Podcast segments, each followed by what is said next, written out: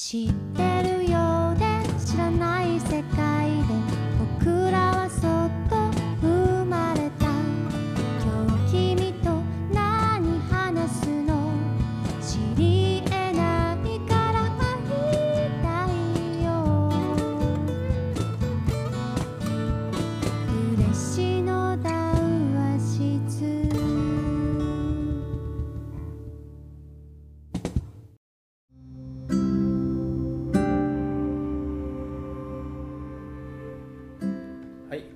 始まりました、えー佐賀嬉野温泉で夜な夜な繰り広げられる秘密の談話室。旅館大村屋の北川健太が市内外で活躍するさまざまなゲストとともに対話形式でそれぞれの物語ナラティブを語り合う番組です。今回のゲストはトラットリア美作のオーナー鳥谷和樹さんです。よろしくお願いします。よろしくお願いします。お気合入ってますね。はい。喋る仕事は まあまずはですね、まあ、鳥谷さんご存知ない方もいらっしゃると思うので簡単なプロフィールなんですけども、はい1982年武雄市山内町で生まれたとはい。で現在はトラットリアミマサカという、えーイタリアンレストランのオーナーさようです。あと食の、えー教育のコンサルタント業もやってるとなんでしょうね。いろんなこうお声がけいただいた仕事は基本お断りしない。あ尻がある男っていうそう。パクッ。いつでもお腹減ってる状態ですね。で、まあ、このネットに出てたプロフィール読みますと大学中退後料理人を目指し、調理師専門学校に進学するも接客業に興味を持ちはい。サービスの技能を磨く修行に勤しむとはい。でイタリアに、えー飛んで修行をされて、はいえー帰ってきて2016年にトラットリアミマサカをオープンとはい。で、えー、竹雄も含め有田今治などさまざまなまちづくりのプロジェクトもやってるということでよくまとめられた ウェブ上これねあの記事ですね。れローカリストのああ素晴らしいや。つなんですけロどーカリスタ素晴らしい。まずですね、まあ、トラットリア美作って、まあ、どんなお店なのかご紹介をお願いしますトラットリア美作はですね山内町人口8600人の田舎町ですけどここにもともと私のですね母の実家がお母さんの実家はい僕からするとじいちゃんばあちゃん家ですねうんうんが同じ町内にあってうんでそこがやはり祖父もこう高齢になってきていよいよこう住む人がいなくなる日が来るぞうんそうなってきた時にいやそのじいちゃんばあちゃん家のその庭、うん。まあ、立派な庭があるんですよ、うん。うんすごいですよね。昔ながらのうん。田舎のちょっとこう、ん。なんていうんですか。余力のあるおじいちゃんとかが作りたくなる庭の典型みたいなものがあるんですよ。ありますよね。なんか 昭和のえ庭のええなんか型ってありますよね、えこのパターン。うん。まず池はあるよねと、ツツジもありますよね。で松の木があって、あのなんでしょうね。おなんかもみじとかもあるし、うんこういうの植えちゃったよ梅も植えたぜいちじく植えたぜみたいなそういう庭があって。でそれをまあ荒れ地にするのもご先祖さんに申し訳ないし、うん。ここを生かしてうん。商売できないかということで、えー2016年にその田舎にうん。果たしてイタリアンの授業需要があるのかうん山内町でそんなそのメインの道路にも面していないようなうんうん隠れた場所に始めていいのかっていうコンサルタントの方の根強い反対を押し切り根強い反対があった。逆ですね。普通根強い応援なんですけど 根強い反対。があったんですねそのなんですかね。開業セミナーみたいなやつに行った時に出した時にこれは厳しいんじゃないですか。っていう声もいやいやいやありましたえ一方、うんうんうん。お世話になった商工会の担当の方の三竹さんですかあご存知ですか？ねあもちろん。三竹あそうですよね、はい。よくご存知のはずもうちゃんぽん会のもうイタリア顔ですよ。確かに。顔からしてイタリア顔のあの三竹さんがですね、いや鳥谷さんこれはいい。これは素晴らしい。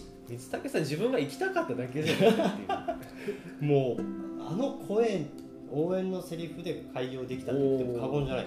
三竹さんみたいなうん素晴らしいプレイヤー、うん。しかもナイスおじさまですよナイスおじさまっていうのがすごく聞いていて、うん。僕からすると直属の上司でもなく友達でもない、ん。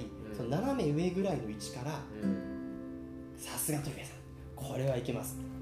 最後はエイヤですよっていうのをたびたび言ってくださるわけですよ、へその経営のその指導員として、まあ、そのお声掛けいただいて16年に無事オープンして。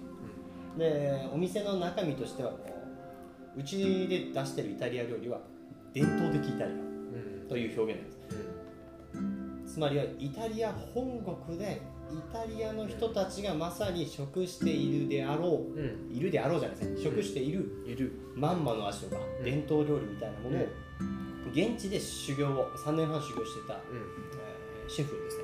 東京時代の友人の料理人ですけども彼にもう奥さんと一緒に東京から移住してきてもらってうん彼にえー彼らに厨房を切り盛りしてもらって。うん。まあ伝統的なイタリア料理を楽しく提供している。うん。というお店。ですねあのものすごく高級路線にもしたくはなかったし、うん。カジュアルすぎてもまた我々というかシェフのその技量を生かす金額でもないというのも困るので、中程度の価格帯という表現になりますけど、うんまあ、お昼だったら客単価で2000後半ぐらいですかね、うん夜だったら5000円ぐらいの客単価ですけど、のお店をやってます、なるほど。い。や僕もね何度も行かせてもらいました。けど本当美味しくて楽しくてテンションが上がる。でイタリアらしい。ですね。イタリアらしい、まあ、きちっとしたこともやるけど緩い部分までこの振れ幅の広いうんお店でありたいなと思って常に仕事してます。うん。であのね場所が、まあ、いわゆる武雄市山内町美作もう僕らはね、分かってるんですけどどんな町なんですか？えー山内町はですね、まあ、武雄市山内町っていうので、えーそうやはりイメージは武雄市が連想される方も多いんですよ。はい。武雄市ああの図書館があるみたいなこうおしゃれなイメージをお持ちの方もあるんですけど、山内町はあ平成の大合併の時に武雄市に加わった、ね、町でもともとは岸間郡山内町と言ったんですがうん。武雄市の外れ一番西側ですね。岸間郡でしたね。そうなんですよ、うん。岸間郡の飛び地だったんですね白石町とと一緒に岸間郡だったんですよ。飛び地なんですね。でそんな立地で、えー有田に面し、うえー伊万里に面し、んうん。そしていわゆる、えー武雄エリアに面しているそして南側では嬉野、うん。そしてハサミにもこう車でスッと行けるようなうん。そういう位置関係にうんあるんですね、えーで人口もじわじわ減ってきてます。私が幼かった、えー小学生時代は1万人いたんですよ。えー、そうなんですか？人口1万人ちょっと。おそらくその頃がピークだったんじゃないかなと思うんですけど、で今は8600人、うん。ででこう微減。微減。で近年若干下げ止まり傾向があるみたいですけどやっぱり小学校のクラスの人数なんかはやっぱりもううん目に見えて少ないですよね。ただそういう田舎町がゆえに自然は多い、まあ、どこの田舎でも言いますけど例えば黒神山っていう山があってですね。黒神少年自然の家。これ地元の子供たちが夏休み必ず子供会とかに行く。僕も行きましたよ。もう誰しもが行くその美しい山がありですね、え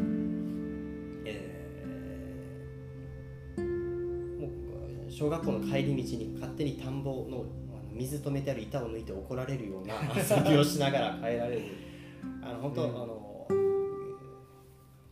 緑の多いうん。田舎町ですよ。で同時にそのさっき言ったようにいろんな町に囲まれているのでうん。だから多分美作っていうんですよ。美作っていうと岡山県に美作市美しく作るっていう美作って他にも町があるんですけど、山内町の美作は漢字で3つの間の坂と書いて美作なん。で美作から伊万里有田武雄とか嬉野とかそういう町にひょい行けるんですよ。ちょうどその交通の分岐点というか要衝。うん。そういうのもあって多分美作って名前になってるんじゃないかなと思うんですけど、うんうんうん。そういう意味では非常にこう交通の便もいい。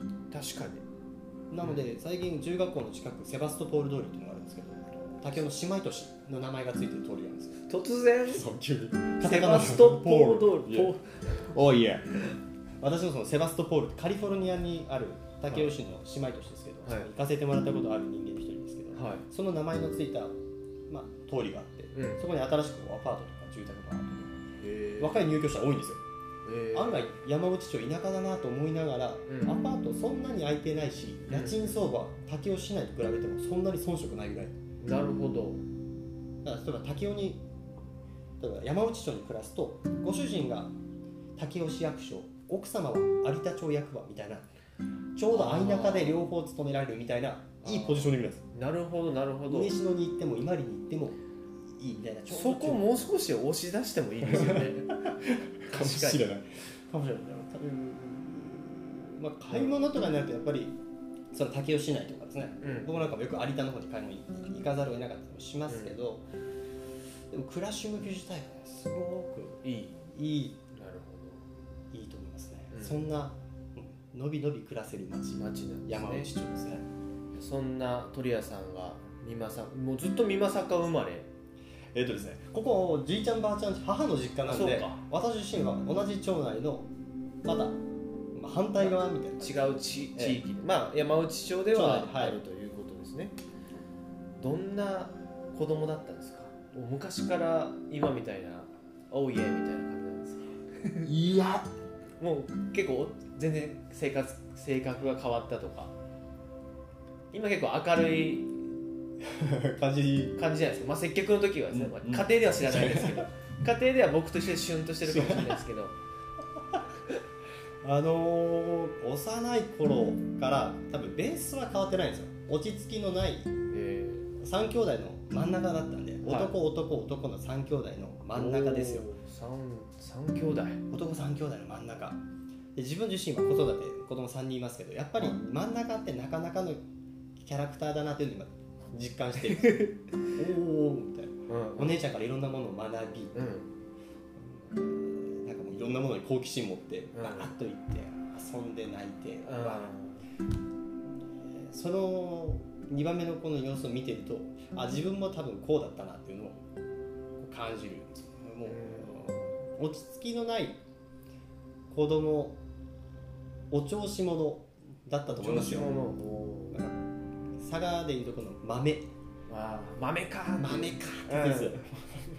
あの几帳面って意味じゃなくてあ全然あの落ち着きのないなんかあなるほど。こにょこにょ手混ぜして遊んでるでうん。一方で例えば学校生活みたいなところではおそらく同級生から優等生で見られてると思います。あのちゃんと勉強もできて、うん。えーうんあのいわゆる悪いことしない。うんうんうんバランス感覚が良かったんですかそしたら結構。あのあの恥ずかしがり屋でしたよ恥ずかしがり屋ではあった。だから内弁慶ですあだから授業で発表を積極的にしてたとは思わない。あんまり記憶ないんですけど分かってるけど手挙げなかったような気もするし。ああのいわゆる学校の中でもあれ小さな社会なんでこうメインストリームのはい。グループと、うんまあ、中間層と、はい。まあ、下僕チームみたいな、はい。下僕チームというか、うんうんうんちょっと地味な、はいはい。あるそそのまあ3層に分かれるんだったらどの辺だったんです多分ですね第4であの属するっていうことを知らないかなるほど。あのしゃそういう意味では社会性のない子だった気がします。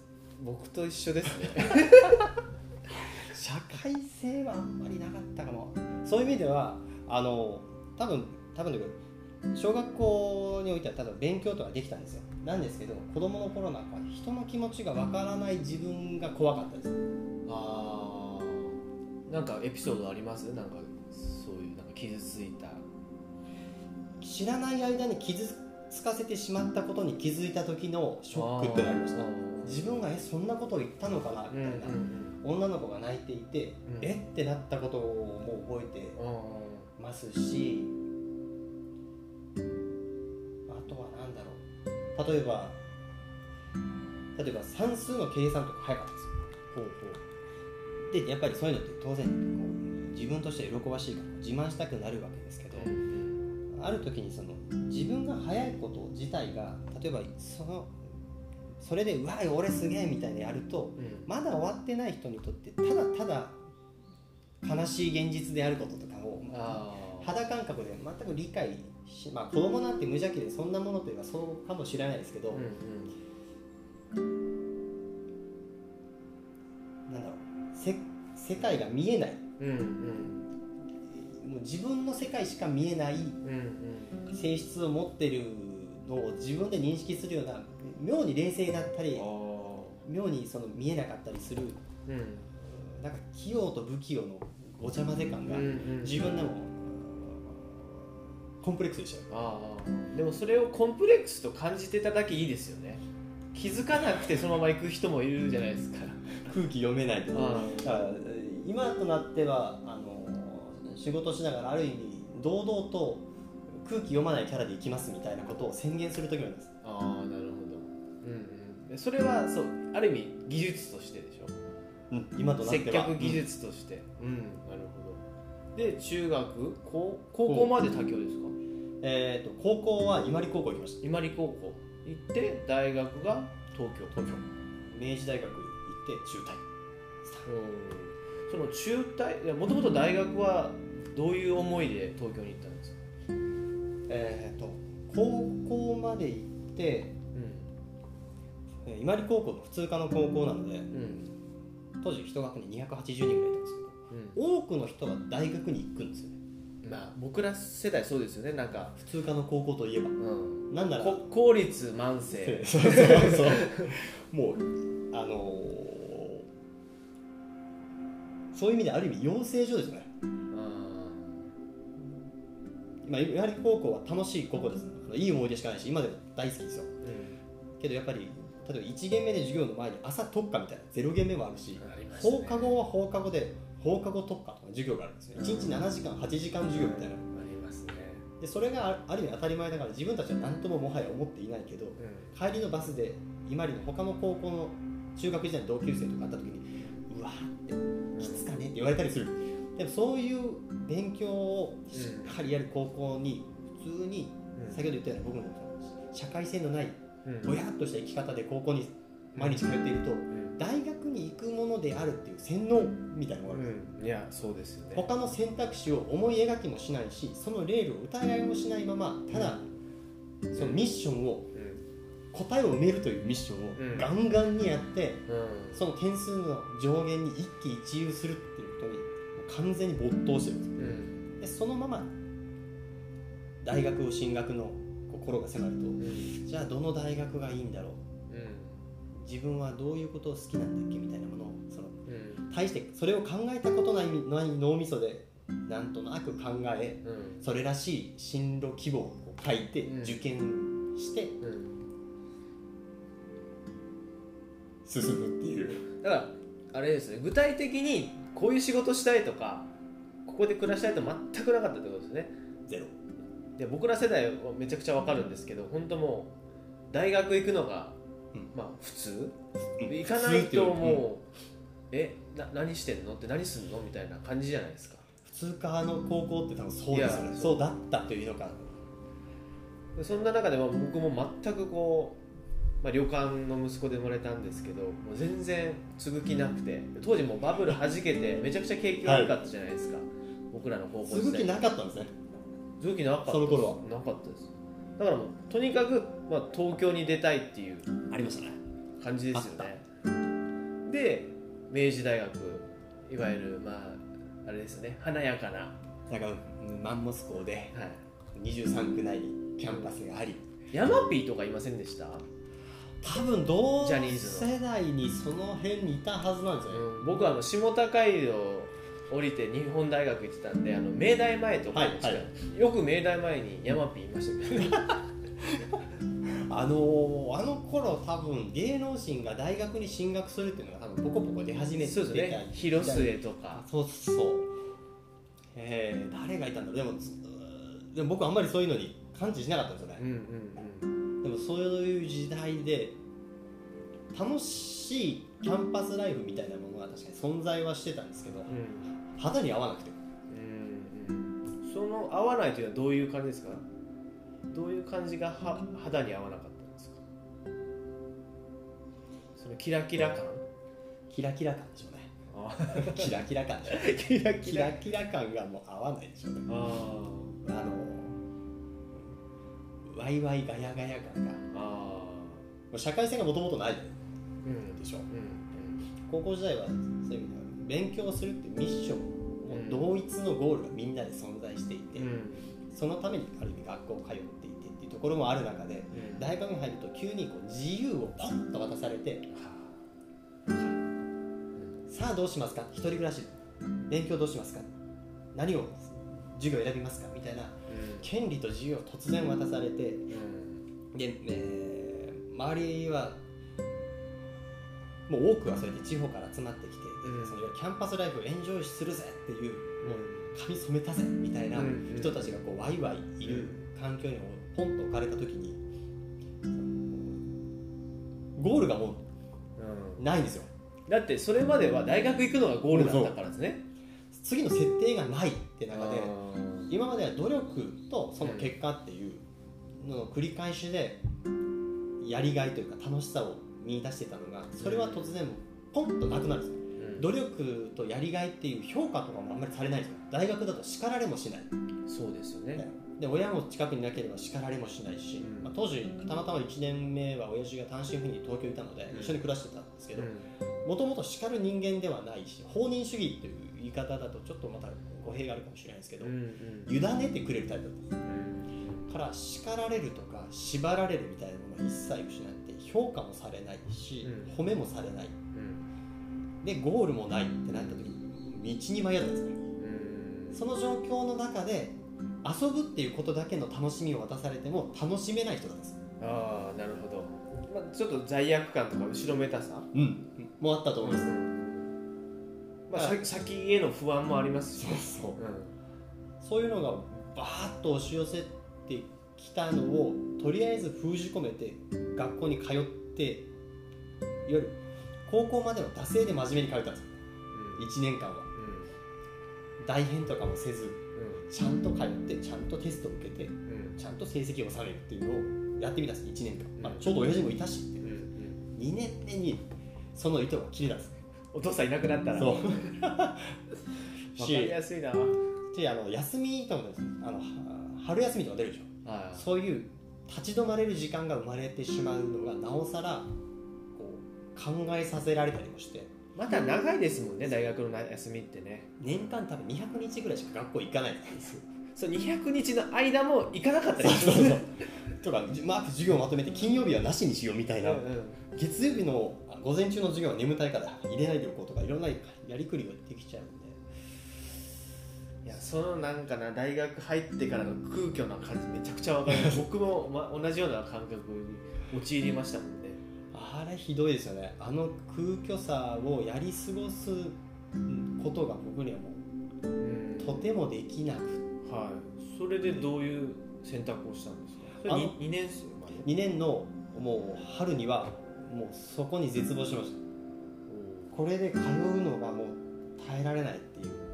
うんなので当時もアルバイトしてたんですよ飲食で。うん当時丸の内線の末端に方南町という駅があったんですけど駅目の前もう自宅から徒歩数分のところにロイヤルホストがあったんです。よ、ロイホい、わゆるロイホです。ロイホ九州の誇る素晴らしい飲食業ロイヤルホールディングスがあったんですけど そこにアルバイトに行こうと思って1年生の時からポンってなんとなく面接に行ってえでその頃は別に飲食なんて何も考えてない。ただ近くでアルバイトしようと思った時にうん。またアルバイト経験もないんですよ佐賀の高校生だからそうですよね。アルバイト禁止ですもんねす。るとアルバイトの選択肢も大して思いつかないんですよ。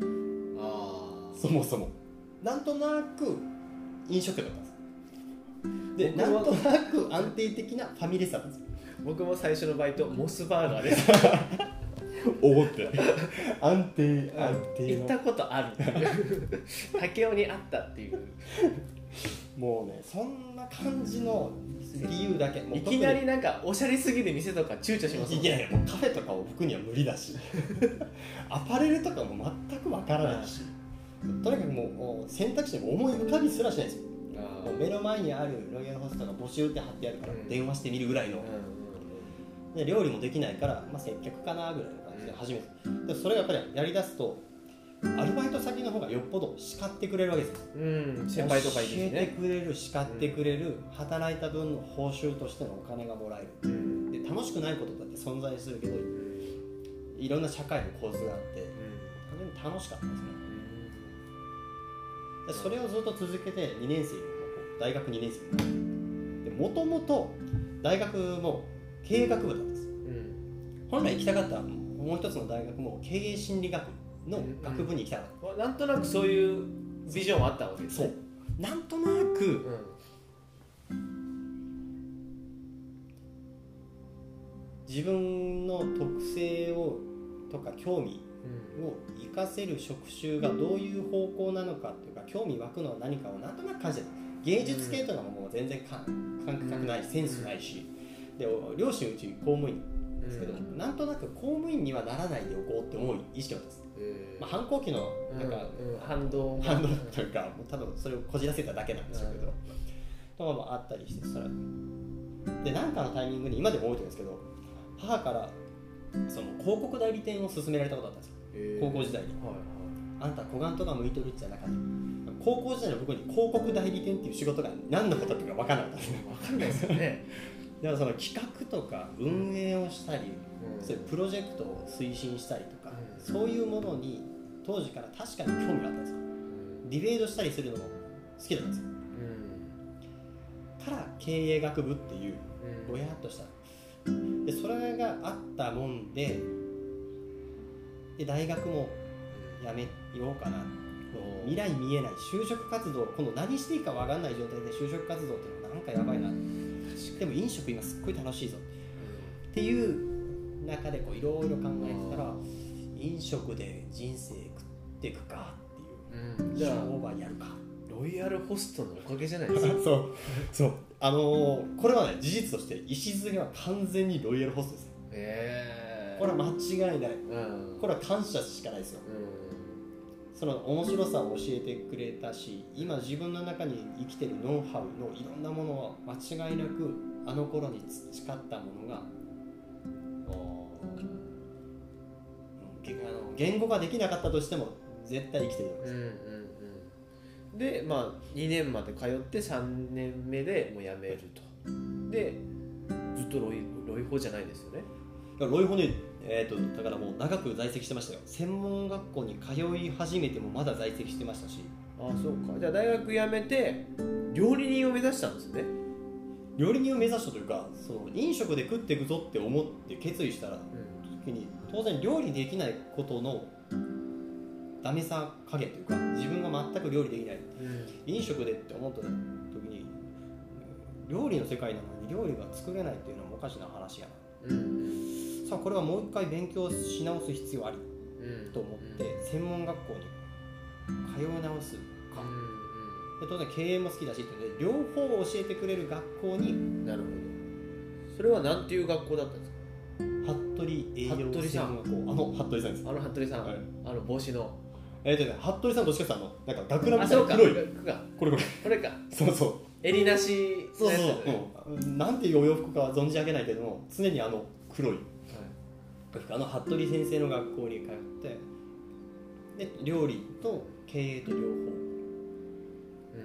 ん、だから学校通う前までは料理やるぜっていうなんとなくまだ今回はもう大して考えずに自分の特性とかも深く考えないままうん。うん料理学校に通って通い始めてからうん。自分が料理よりも接客の方に特性があるというか喜びを感じることをもろ痛感する。んですうん。あの調理師学校行くと現場の研修だうんうん。で包丁持って現場の研修でも行ったんですけどうん。合わないんですよ。料理がその働き方とか。なるほど。やっぱりこう体動かして手動かしてお客様と話す方がなんか向いてた。あのどうしても厨房っていうその数メートルのうん。その平米の幅の中にうん。いつもと同じメンバーがいてうん。ある意味でその、まあ、下っ端だから当然ですけど、ん。同じ仕事の繰り返しですよね。で直接お客様からこう反応をもらうわけでもなく一定一定度こう習熟してきてから今度自分のそのいわゆる芸術的な能力等々も問われていくわけですけど、そういう能力が自分にないことも知ってますしね、うん。調理ではない。あなるほこれ飲食これ楽しくないって思うんですよ。調理場に立ってて。どあれ？でその時ようようなんならロイヤルホストでこの後バイトに行った後の方が生き生きしとるぞって気づくわけですよ、あ なるほど、うん。バリバリやん。うん。ロイヤルホストだったら10時間アルバイトしてても痛くも痒くもないのに、うんうん。現場の研修の5時間が苦痛なわけですよ。うんうんでなった時にあこれ接客がやっぱり向いてるんだな。経営と接客の方が自分の喜びを提供してくれる空間だなっていうのを。だから、ね、調理師学校通いながら2年目の授業の合間なんかはもうすでに勝手に英語の勉強してましたもんね、なるほど。あじゃあもう海外行く？えーっといや当時は海外にっていう意識はなかったですけど接客する上ではもう東京に暮らしてますし英語は必須やろそっていう感覚だった年齢的には21とかですか？20えーっとその時23になる年23大学を辞めて二十歳でしょ、うん。そこから僕はお金貯めたりして学費も結構かかりますしね、うん。えーから通い直しだったんで。だから僕23になる年なのに周りの学生さんたちが僕より4つ下です19歳、まあ弟と同じ年の学生と同じクラスに、うんうんうん。なるほど。でやっぱりこうサービスの方だと。でサービスの勉強もあったわけですよね、ありましたね。うんうん。ありました。でそれはやっぱ楽しい。楽しい。あ楽しいし2年目も現場研修がある時にはもう先生に頭下げてー接客で現場の研修行かせてくださいってうんうん行かせてもらったりしてもう学生時代2年目に入った時にはもう接客で就職するんだっていううん。確固たるものが。なるほど。で卒業後ホテルでしたっけ？ホテル。東京の目白にあるフォーシーズンズホテル椿山荘東京。うんですね。2002年ポールも泊まった。ここは素晴らしいホテルですよ、はい、VIP もたくさん来ますしね、うえー何がこのホテル素晴らしいってこれはあの今ではもう名前変わってしまったんですけど当時フォーシーズンズホテルの運営と藤田観光とのはい。50-50みたいな、ん、なるほど。うん。ちょっと独特の組織体のホテルだったんですけど社風というか従業員さんの空気がすごく。なので例えばどこかのまた高級そういうホテル老舗ホテルとかだったら、ザ・ホテルマンとしてのうん。こう凛としたものがあってうんそのお客様との程よい距離感というか、うん演じるべき役柄っていうものがこうカチッとこうホテルとしてに色みたいなものが多分あったと思うんですけど、まあ、僕他のホテル働いたことないからあんまりわからないですけどね、うん。ただフォーシーズンズホテル椿山荘東京はうん。もっとお客さんとの距離感を詰めることを許されてるホテルだと思います、珍しいですね都内の高級ホテルにしては、僕はそう感じてました。うんあので先輩たちもその自由度の中でプレーをしていたと思いますし若いスタッフにもお客様に直接接する機会を多く渡してもらえるホテルだっよへで今の自分の接客の仕方にももろ出てますけどーきちっとしたこともやるけどもっとこうフレンドリーなところまでうん。幅持たせていいよっていうん。ううん。空気が感じられました。それは当時のやっぱ GM の方針なんですかね？サービス。いやおそらくフォーシーズンズホテルとしてそうなんだと思います。うん。おそらくは。あのいろいろ教育カリキュラムとかもしっかりしてましたし、はい。えーいかに従業員のモチベーションをうん上げるかとか、うん。えーお互いに敬意を持って仕事をするのかっていうようなのをどちらかというと近年だといわゆるスターバックスうんの本が売れたように、ああいう従業員のモチベートコーチングにすごくエネルギーをつ、ねうん。えー投じてる組織だったんですよ。うん。だから飲食だと結構ガテン系のオラオラなところもあったりするんですか、ものすごくこうし厳しい縛り上げられた暗い雰囲気がある職場すらもあるし、えー労働時間が長くてきついとかっていうう現実もあったりするわけですけどはい。当時のホテルにおいてはものすごく風通しを良くしようという先進的な空気をうん。感じていましたね。あいい職場でした。あよかったですね。そういったところに当たっていきなりなんか結構暗いそう。あのバックヤード暗いホテルって結構あるじゃないですかあのあとなんですかね。セクション間の闘争。ありまね。ああいうのとはちょっと違ったと思いますね。へー部署間の移動も結構ありましたし、うん。斜めの関係みたいなものもあったり、うんまあ、当然その現実としてバチバチする部分もなかったとは言わないですけれども、そうではない職場でありたいよねっていう人たちが多かったと思います。うんうんそれを伝統を自分たちも次にバトンを渡すんだっていう意識がうん。あったと思いますね、うん。それをもしかしたら他のホテルから来た人に許さに移るかもしれないけれども、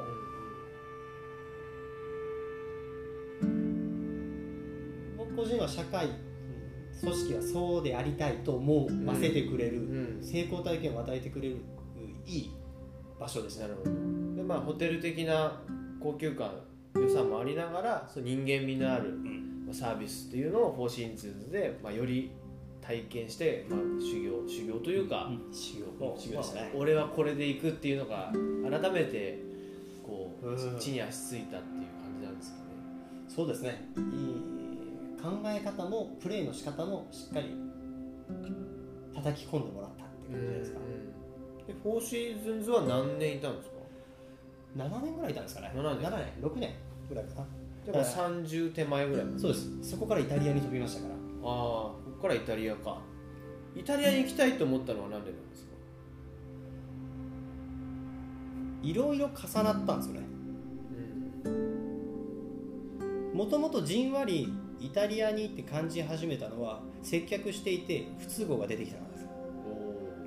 あの金額の高いホテルなのでお客さんはやっぱりそれなりの人たちがうんお泊まりなんですね、うん。でイタリア料理のお店でこうホテルのメインダイニングイタリアンなんでそこで働いてたんですけど、うん。まあそこが僕のイタリアンと出会いですけどうん。でも接客してるとお客様でちょいちょいイタリア行ったことあるお客さんですよ。と当然というか、でそういうトークを求められるわけです。よ、下っ端の頃はいいんですまだ。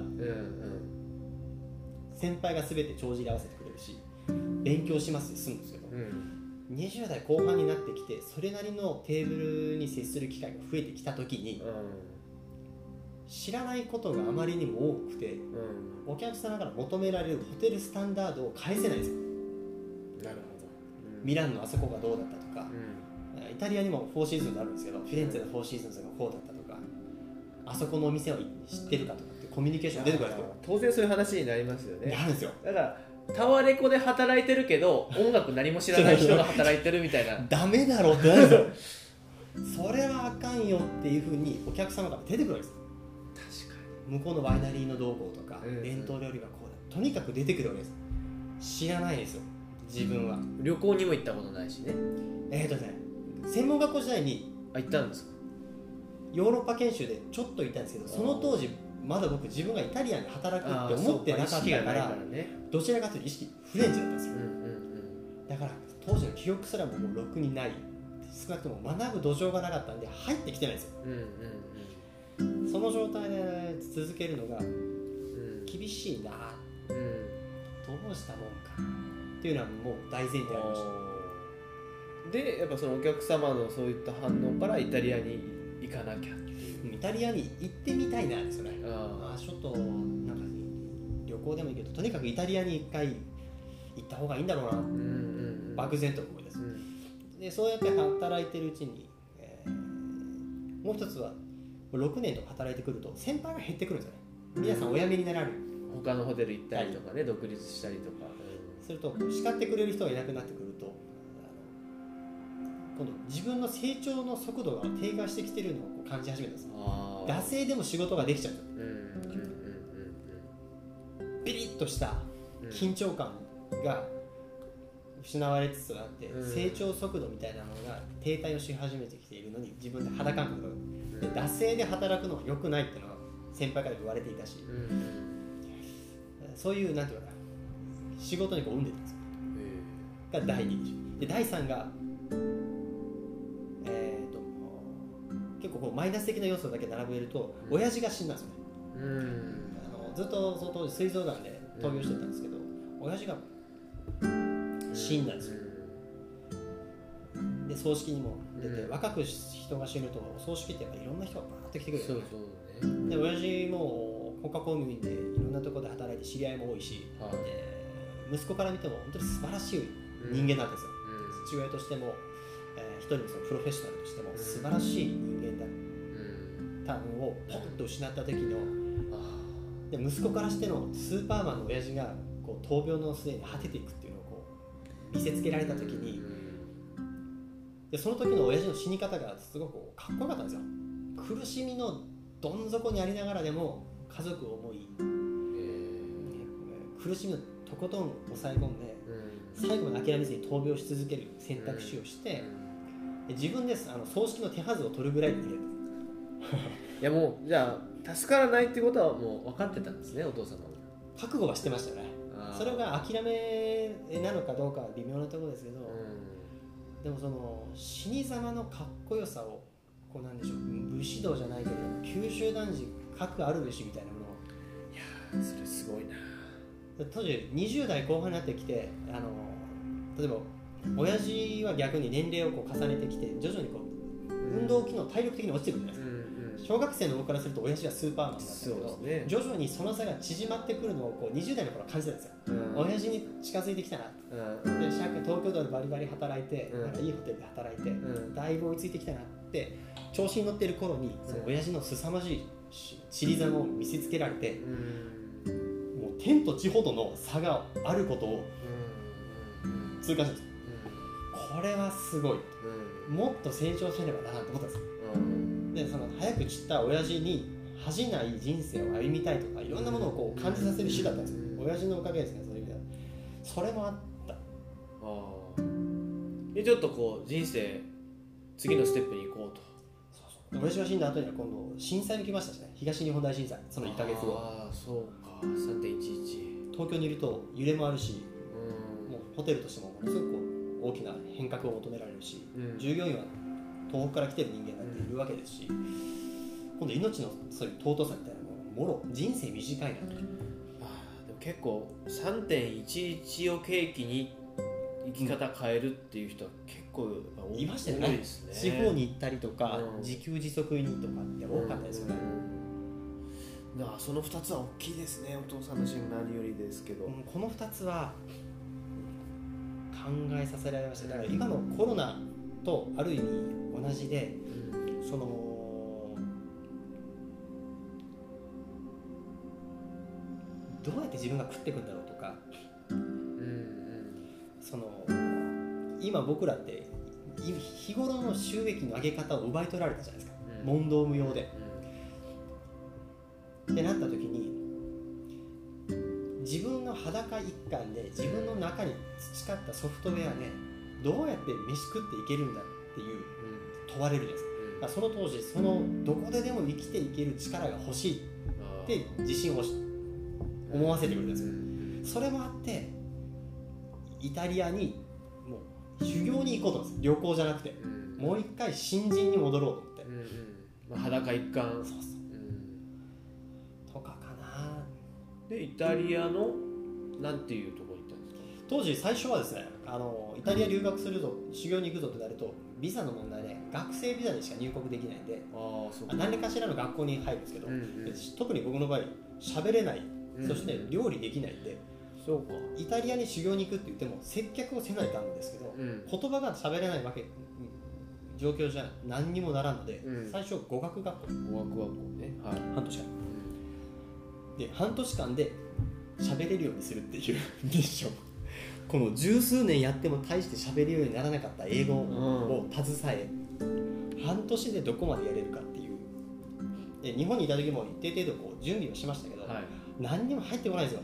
週に1回イタリア語教室に通ったぐらいじゃ。週1じゃきついっすね。でたまにこうペラペラってやってみても何にも入んないですよ、うんやっぱ行った方が早いってなりますね。でその6ヶ月間でもうとことんもうガンガンやって学校行って、放課後も勉強してでイタリア人の家にホームステイさせてもらって。喋れない中で住んでもきついんで、奥さんがえカナダ人の家にうんホームステイ先を学校から紹介してもらって。イタリア人のご主人奥様はカナダ人。うん。だから住んだ初日にもイタリア語とかイタリアの暮らしを英語通訳で教えてもらえるんですよ。あ英語だったらまあなんとなく理解できる。うんこういう時はこうするんだよとか、ん。今のイタリア語こういう意味よとかっていうのを教えてもらえるんで初期スタートとしてもすごく便利だったしとにかくもうあとはスポーツと同じでもうやって覚えるしかないっていう感じでうん。でも半年で働く最低ラインまで持っていきました。ああすごい。行けばなんとかなるんだと思いました実際。半年で何とかなるんですね。なんとかなる。いや英語だったらまだしも、えー。なんとなくベースあるじゃないですか。単語知ってるとか。イタリア語ってゼロベースでしょあのねえーとね100分の2ぐらいはね多分英語で通ずあのと通ずる部分があるんでああベースなんですよ。ああくまでローマ字だし ABC が並んでいるしロシア語並ぶと多分違うなんですよ。ABC 並んでるし同じラテン語から英語もイタリア語もフランス語も出てるんで似たような形の単語もいっぱいあるんですうん。で一番個人的にイタリア語の勉強で面白いと感じさせるのは多分ですねイタリア人のあのテンション見て分かるようにコミュニケーション好き見て分かるように多分関西弁に近いところがある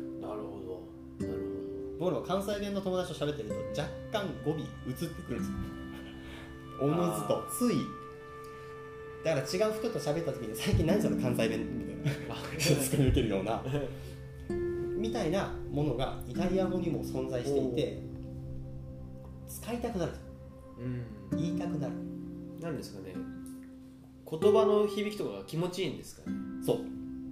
そうです。パーンと発音するし。うんリズムがいいしうん。あとはイイタリアの人の気質もあるかもしれないです、まあ、対日本人へのき対応もいいっていうことかもしれないですけどあの短気なのに優しいっていうところがなんかあってうん。こっちのイタリア語が下手だから意味が分かんない通じない時に「え何言ってんの?」っていうのに嫌な顔してるのに付き合ってくれる。何が？うん音声だとこのジェスチャー伝えられないんですけど、うん。イタリア的なこうジェスチャーがあるわけですよ。うんうんこれやりながらそこにとどまって道案内してくれたりとか。日本のことにすごい興味持ってワイワイ質問投げかけてきてくれたりとか。イタリア語の習得はあ思うよりははい。簡単だと思います、イタリア人の気質ってやっぱ明るいんですか？総じて言えば。それはあると総じてあ明るい。まあフォーシーズンズに近かったですね。でフレンドリーリーな感じですか？フレンドリー。フレンドリーだうん。そういう意味では接客実際その 7, か7ヶ月目からん。レストラン紹介してもらったところに入って働きましたけど、うん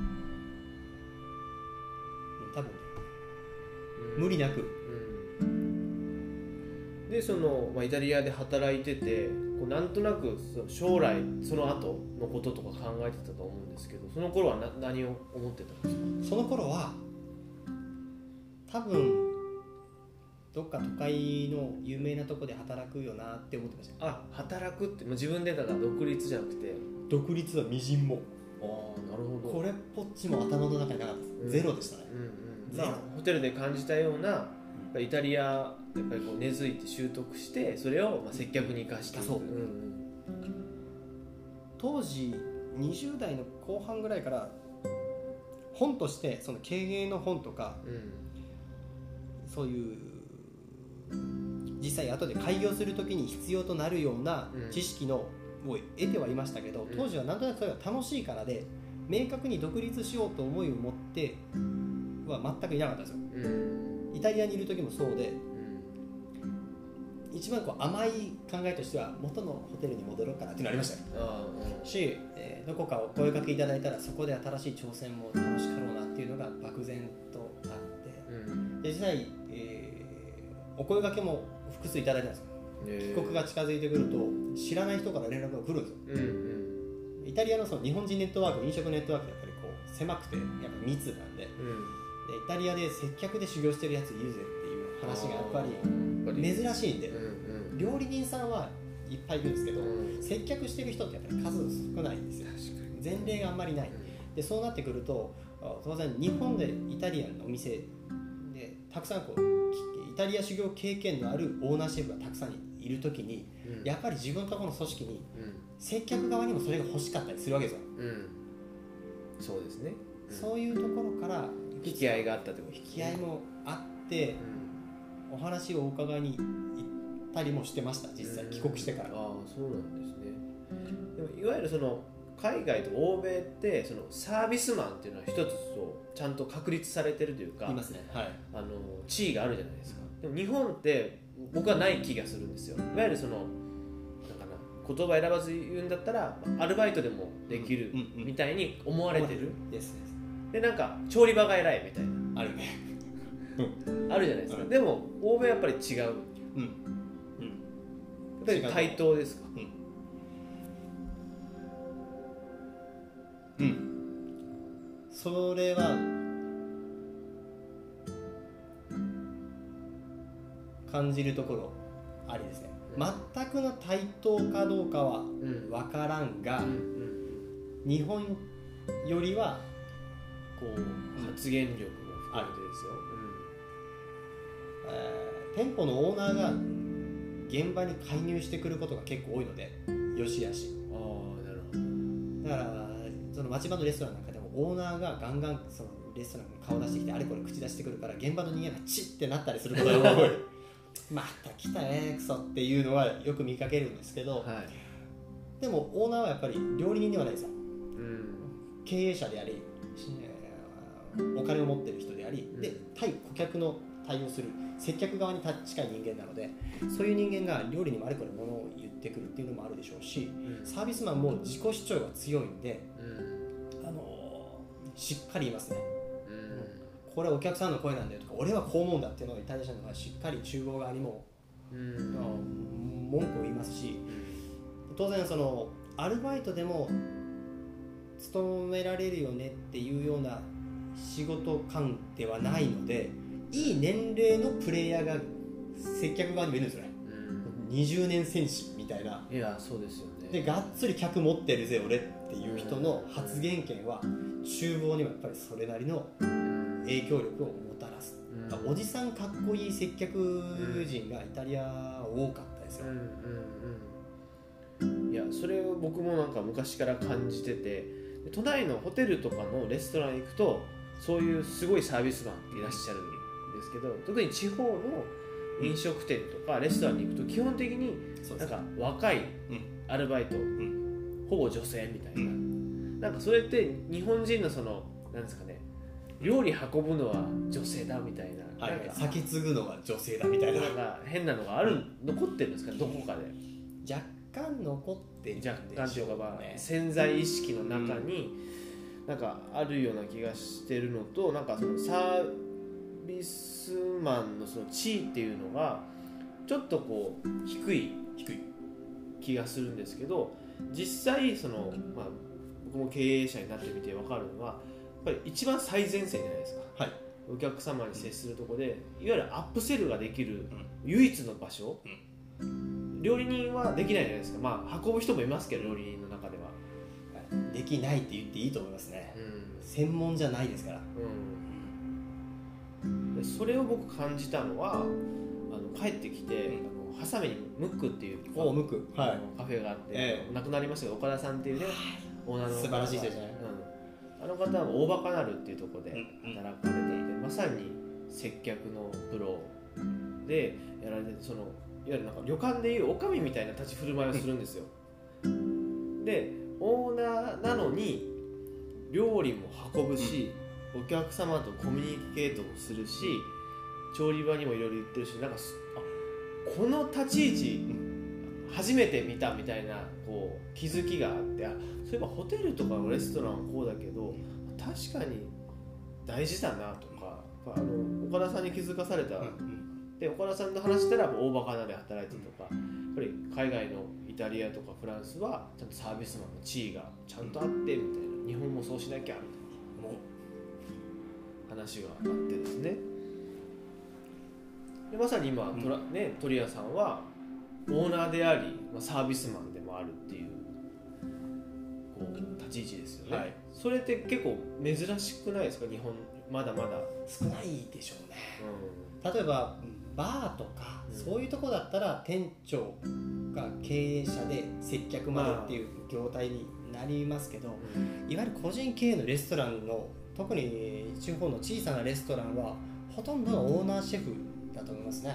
個人経営で奥様がお手伝いをされてうん。アルバイトの人が1人いてみたいなうん。組織体の数っていうのは多分多いんだろうと。うん思います。でせ接客を専門とするオーナーっていうのも多分少ないだろうしうん。地方においては接客のプロがこういうレストランにいないっていうところも少なくない。うん、そうですよね。いやオーナーシェフとかはよくあるんですけど、オーナーサービスっていうか、であほらあまり。ないんですけどその良さとか、まあ、良さ悪さあると思うんですけど良さってどういうとこ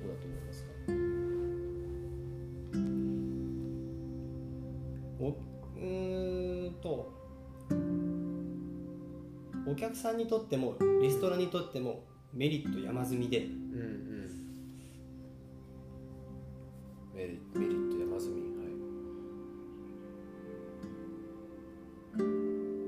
はい。お客様からするとうん。間違いなくレストラン利用した時の満足度は上がります。ねうんうん間違いなく。あのちょうど昨日あの調理師学校今外部講師やってるんで昨日オンライン授業やってたんですはい、でその中でサービスの授業も昨日喋りましたけどうん。サービスマンのミッション。僕の中ででかいの2つあって1つはレストランその空間の中に一切穴を発生させないことなんですよ。穴、うん穴。何かっていうと例えば多分誰しも経験あると思うんですけど飲食店に入って入り口にポンと入った時に誰もいないうん。お店の人がうん「え入っていいの？席に行っていいの？これ何？どうしたらいいの?」っていううんあの一瞬の例えば5秒であってもやっぱり初めて知らない店に縄張りに足踏み入れた時に若干深層心理不安がある時に放置食らう独特のうん。この落ち着かなさ。うん。注文決まってメニューからこう顔を上げた時に誰も気づいてくれないこの場。うんうん。フォーク落ちたけど誰もうん。新しいの持ってきてくれない。水がないとか。ありとあらゆるところに穴って生まれるんですそれをうん。生ませないないしは発生した瞬間にそれを速やかに埋める。うん。これお客さんからしたらやっぱり不満がとにかくないんで、うん。心地よく料理に集中できるんですよね、うん。料理とか会話に、スーッてある意味空気のように僕らが存在して空気ってなくなって初めて気づくんですよね。息苦しい。うん。でもそうならない。速やかにうん滑らかに時間を過ごす手助けをする。うん。でもう一つは付加価値の提供です。うん。これ料理人さんにできないと思うんです。アップセリングですね、さっき言ってたアップセリングとかっていうところに通ずるんですけど、うん。料理の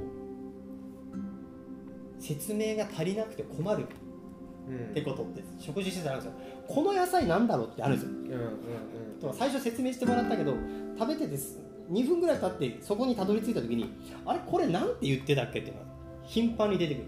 なんだ美味しかったからこれどうやって作ったのか教えてほしいとか。あその料理の説明一つでぐっとその料理の点数自体が上がるんです。なんならーうん。例えばうちだったら伝統的なイタリアンやってるんでイタリアのなんかの料理こっちにボンって佐賀で出す。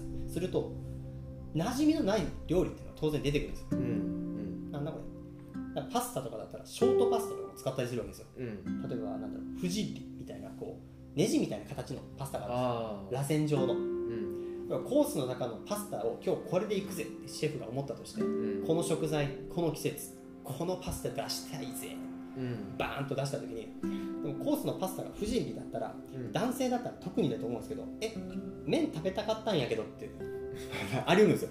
えうんうん。スパゲッティはいつ来るのかなってあり得るんですよ。あなんならコース一通り終わった後にいつ来るとスパゲッティみたいな。ーああそこ終わりましたってなりがちーうん。でもそこでこの不人理がいかにうん。素晴らしいかと。うん。この季節こういう思いでこういう良さで提供したんですこういうふうに楽しいんですよ。これ食べたらあなたはこういうふうに幸せになりますっていうのをしっかりプレゼンできればうん違うんですよね。うん。何の説明がなかったらああスパゲッティが良かったのにっていうマイナスになるけど確かに、うん。その説明でプラスに転じられればいや面白い発見できたわと。うん。またなんか面白いの食べさせてもらいに来るわってなる。二度と来ないかもう一回来るかの分かれ目がそのおそらく十数秒の説明で決まるうんこの付加価値はサービスマンが絶対に多分農家さんが作ってくれた野菜についてもそうです農家さんそこにもいないですよ、うん。焼き物もそうですね。うん。窯元さんそこにいないですよ。うん。いたとしても自分の商品を饒舌に語れる人ばかりじゃないですよ。そうですね。代わりに説明する義務を僕らに持ってて代弁者として。うん。これをやるやりがいと価値は特に田舎こそ特に昔からこう佐賀は宣伝するのが下手みたいなこと言われるんですよ。それが事実かどうか僕には分からないですけどうん。サービスマンが少ない地方においてはそれはレストランにおいては事実ですよ。うん。宣伝が下う手すると金額下がるデフレ化するんですよ。付加価値つけれてないから。うん。2000円でも高いと思われるかもしれない。ん。でもがっつり付加価値乗ってれば2000円安っと感じるかもしれない。うん。ここの経済に関わるぐらいの鍵をサービスマンが担っているのはうん。うん自負としては、うん。というかその責任を自分に背負わせることでモチベーションを維持しているのもありますから、うんすごい大事。そうですね。あ今の話めちゃくちゃいい話ですね。絶対大事。でそれが分かってるサービスマンが増えればやっぱりもっと消費単価も上がるし地域に落ちるお金がやっぱり1000円2000円変わってくるんですよね1000円2000円が年間何万人だともうすごいことになってくるんだからその例えばいわゆる行政とかいろんな組織体でリピーター、そのうん。地域に来るリピーターを増やそうと。インバウンドを増やそうぜっていう、うん。当然施策がいろいろ発生するわけですけど来てもらった時にその人がもう一回来ようですよねって思えるうん。振る舞いが接客の人間以外も含めてですね。うんレストランとか旅館だけじゃなくて例えば立ち寄ったコンビニの店員さんがどうかとかうん。街ですれ違った人がどうかっていうところすらうん。僕はレベル高ければ高いだけいいと思うんですよ。多分京都とかはそうなんじゃないかなと思うんですよ、京都人の振る舞いっていうのがあるのかもしれないし、うん。大阪だったら大阪人の暮らし向きそのものがうん。観光客にとってプラスに移るんだと思うんです、うん。イタリアも多分そうなんですよ、うん。海外から旅行に行った時。その土地ならではの振る舞いってことですよね。うんそれを例えばじゃあ佐賀で武雄で嬉野でってなった時にうん僕らプレイヤーうん。暮らしてる市民がうん。そのアップセリングに寄与できれば、ん。もっと底力増すなっていうのは接客しながら。思う。ええ。であの鳥屋さんみたいなサービスマンってこうどうやったら生まれるんですかね？やっぱり経験？いっぱい店に行くとか。もともと持ってるものももちろんあると思うんですけど例えばこうこういう言葉で教えるというのももちろんあるけどやっぱりこう体験させる場場とかもう本当に空気に触れさせることが結構大事な気がして、とりあえず、佐賀だとその鳥屋さんとか、まあ、いくつもいい店あると思うんですけどそういった店に大人が連れていくことが大事ですね大事ですよね。なんか子供の時から行ってました？お父さんとお母さん連れて行ってもらってたんですよ、家族で外食っていうのは確かにありましたよ。うん。確かにありましたけど。子供の頃はあんまりそういう認識はなかっ認識はなかった。やっぱりこう東京行ってたからじゃないからっていうことただあーそのその空気に触れさせるっていうさっき健太君が言ってくれたのがん。一番、僕も日頃すごく意識してますけど、うん。これ多分飲食業界のあの人手不足にも直結する部分ですけど、うんうん。サービスマンがいいサービスしてたら、お客さんもに来てたその人もうわここで働きたいって思ってくれるかもしれないです。うん。ですよね。例えば多分スターバックスとかかそうなんですよきっと。今はどうか知らないですけど元気だった頃例えばディズニーランドとかも多分そうだと思うんです。うん。働きたいって思うんですよ。うん。ここで私も働きたい、うん。仲間に入りたい、うん。なんか成長できそうみたいなおそらくスターバックスなんかはそういう好循環でそれなりの雰囲気が出てるから逆にそこにその空気に馴染めない人はそもそももう面接に来ないんですよきっと。うん。世界観がはっきりしてるからね。うん。ただ飲食業においても現場のプレイヤーの責任感もう一つここですね。ここの店で働きたいって思えるかどうかをうん。広告塔として常に発信してるんです多分どっかのフリーペーパーに募集のチラシを出すよりもうん。その人が日頃やってる仕事の方がよっぽど説得力があるうん。でそれがダメだったら変な仕事してたら働きたいって優秀な人材は来ないですね。他のもっと稼ぎのいい業種に当然行きます。東京に福岡に仕事に行っちゃうんです。うん。佐賀でもこんな接客やってる店があるんだ俺ここでやりたいって思う人がいるんだったらうん。人材が来るんですよね。うん。人材不足にあえいでる飲食店はその人口が少ないから佐賀はダメなんだっていうことではおそらくなくて人材獲得競争にまだ負けてるんだっていう認識の方がそういう意味ではサービスマンのうん。存在意義は大きい大きいですよね。この空気に触れさせるっていうのはうもう一つは僕はフォーシーズンズホテルに幸い、まあ、その時学校の先生が紹介してくださったんですよ。んうん。鳥谷君はここがいいと思うっていう、うん。僕を見て選んでくださったんですけど、そういういい職場に当たるとうん。続けられるんですよ。うん。続けるが大事。あのホテルはしっかり経験を若いうちから積ませてくれる、うんプラス長く働ける辞めたくならない空気感を出していたので、ん。続けていればおのずといいプレイヤーになっていくんだと思います。続けられないからいいプレイヤーがいないんだって、うん。だからいい職場が増えればおのずといいプレイヤーも増えるし。うんうん。だから好循環に乗るか悪循環にはまるかの二択でうん。地方は残念ながらまだ好循環に乗れてはいないところがあ日本中で多いんだろうなっていうのは逆にその好循環が生まれてくれば佐賀ってまだまだまだまだ。人がこう移住したりその人手も来たりっていうのがありますよね。それこそこう暮らすには本当豊かな場所だしそんないわゆる超過疎でもないじゃないですか。全然。暮らしやすいじゃないですか。ある程度街もあるし自然もいい感じであるしでまああちこち行きやすくもあるんですよね。美作じゃないですけど佐賀自体も九州の中でも福岡長崎に囲まれて空港も、ね福岡も長崎も近いし佐賀空港も近いし。恵まれてる恵まれてる。過疎ってイタリアとかだと暮らしてる人人が暮らしてるところとそうじゃないところってもうはっきりしててうんうんあの本当なんもない原っぱみたいなのが延々と続いてるゾーンとかがあるんですよ。うんうん。当然、でも日本って車で走れるところって大概家あるんですよ見えるところに。本当に何もないところでそんなない。そうそうない北海道が知らんですよ。うん。僕まだあんまり行ったことないから知らないですけど車で走って家が全くないとこなんて空港の近くぐらいだと思うんですよ佐賀空港の。うん、それってやっぱり人の営みが生まれる豊かな土地が多いからですよね。十分に豊かなんですよ。イタリ一つの村で人口20人30人みたいなちっちゃな村ってやっぱり点在してるんですよね、うん。あれ見たら確かに過疎だなって思うんですけど、でもそれですら別にそこに暮らしている人たちが自分たちが不幸だと思ってるようには僕には見えなかった。ですうん。実際厳しい局面は多分あるしうん。稼ぎ少なかったとしてもそれはそれで幸福感のある暮らしを営もうとする思想は存在してたとうん。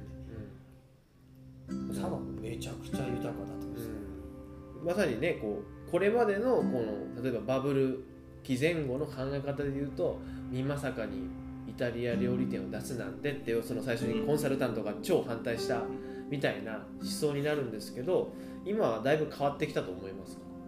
変わってきたでしょうね。だいぶねなんか例えば唐津の島でうん。レストランをオーナーシェフでやったりとかこう、うん。県内でも増えてきてるしなんかこううんなんかそういういわゆるメジャーじゃない場所でやるっていう人は増えてきてる。でさらにそれは個性がないとできないんですよね。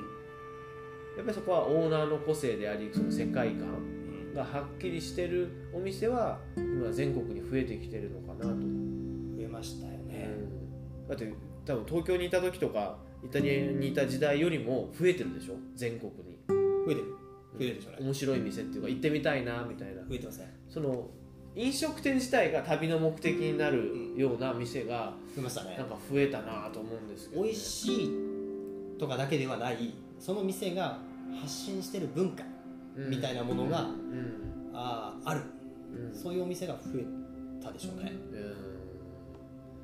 すごい僕はいいことだなと思うんですよ、なんかその今までなんかデフォルトでなんか都市部が良くて田舎がダサいみたいなこうなんとなくそういった、まあ、ざっくりとそういったなんか刷り込みが僕らの中にはあってだからこそなんとなく東京に行っとこうみたいなありましたね。が若い頃はそのコンプレックスがありましたね。そう。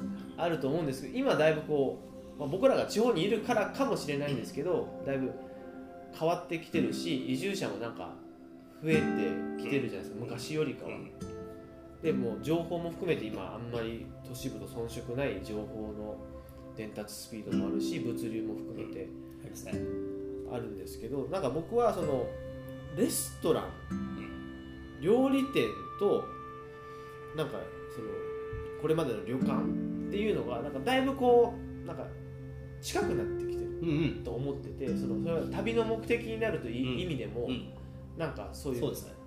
うん、で旅館はなんかなんか宿泊業もやりながら調理人も雇ってお風呂屋さんもしてとか結構、いろんな方面であるからなんか全部こう中途半、中途半端という言い方はどうかわかんないですけどなんか特化できない特にまあ、ううちとか大型旅館さんはね。でもなんか都内のホテルとかって全部分業じゃないですか。土地持ってる人ホテルのオーナー、はい。運営の人さらにテナントみたいな。それぞれの専門とミッションがはっきりはい。してると、なんかそれすごく分かりやすいなと思っててで僕はなんかこう今その鳥屋さんが今坂でこだわりの料理をやってる。でそこが旅の目的になってだからまあ隣の嬉野に泊まろうかとか、うんまあ、そういう順番で僕はなんかいいような気がしてたりむしろなんかと鳥屋さんがもうこのままこう超スーパーオーナーになっていつ？もうちょっと？いやそのなんかなサービスのはい思いとかビジョンも含めてなんかこう地方の宿屋の料理のプロデュースとサービスのプロデュースまでやるみたいな人にもなってほしいなってなんとなく思ってる。それは嬉しいですね。なんかその鳥屋さんが今言ったそのお客様への満足度とかちゃんとした説明をしたりストーリーを語るみたいなところってめちゃくちゃ大事だしもうみんな気づいてることなんですけどなんか地方の特に温泉旅館で働いてる接客さんでいうと経験がないわけですよ。あまりそういうなんかな外に都会のいいレストランで働はい。食べたこともあんまりないし、またそういう人もいると思いますよ。けど今までのそのいわゆるおばあちゃん世代というか、田舎の 昔ながらのそれはそれでそのおばあちゃんらしい柔らかさはあって僕らじゃ出せない、ある。あの叶わないものはあります。かなわない温かみがあるんですけどでもなんかなその土地のこだわりを語るっていうのはベースとして我々が住んでるこの田舎何もないって思ってるからそこから僕説明するのがすごい難しいんですよ、例えばいいお茶を水出しで前菜にその食前茶で出そうよって言ってもお茶ですかみたいなその普通に入れてますけどってなるんですよ。でそれをなんかもうお茶って実はすごくてねっていうところを説明するところがすごい難しいなと思ってるんですけど例えばその鳥屋さんがはい。旅館のオーナーになったとして、はい。いわゆるその60代70代の中井さんにこの土地をの良さとかを説明する時ってどういう言い方がいいと思いますか？あ私がその中井さんに伝えるっていうんですか？中井さんにまず多分最初に中井さんご本人の価値を多分伝えますね。にけ多分権限とかを委ねられる人には委ねるかもしれない。どれだけそのご本人がよその土地からやってきた人た人たちにとってあの稀有な存在で、その素晴らしい価値のある存在なのかをまず最初にでその期待値があるからそれに応えましょうよと。いうところがスタートなのかなと思いますでその時にあなたに価値があるのと同じように、うん。それにまあ気づいてなかったですね。うん。相当や価値あります。今までのそのやってきた努力とか経験。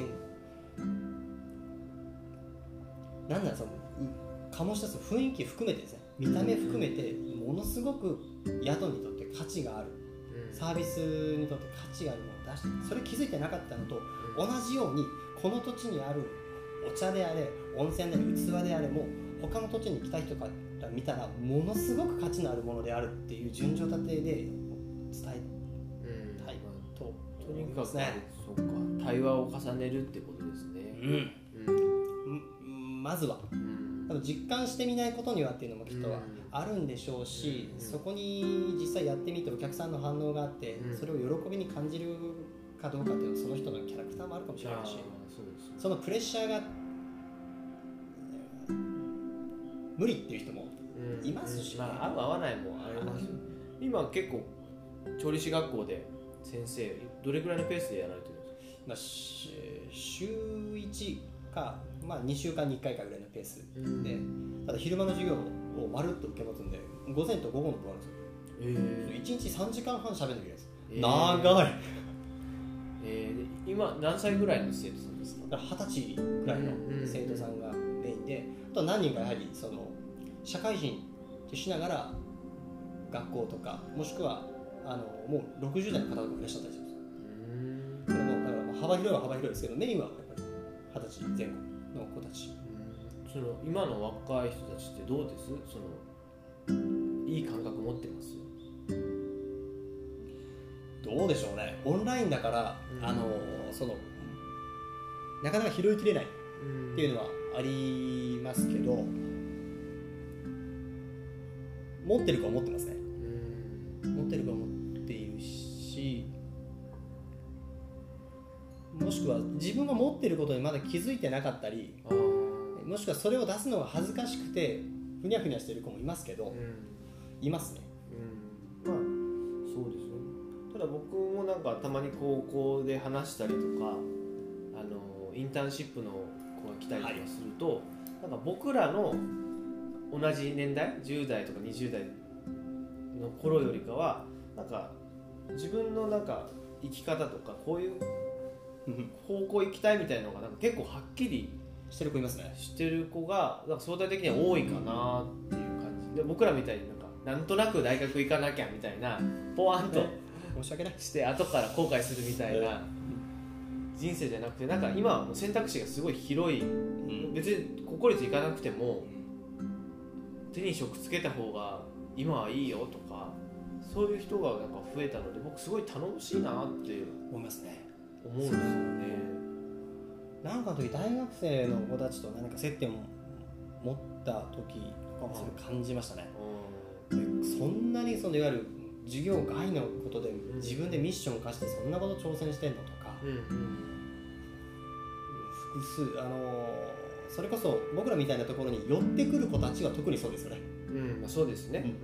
うん。うんし情報を得やすくなったから自分で掘り下げようと思う子はどんどん掘り下げてで同時にそれ発信もするのでうん。年齢問わず目立てる子は目立っているし。あそれは本当 YouTube も僕基本的にあまり好きではないですけど、ーううんちの娘なんかも最近 YouTube で同年代でこう料理してるの。をうん。見ちゃって。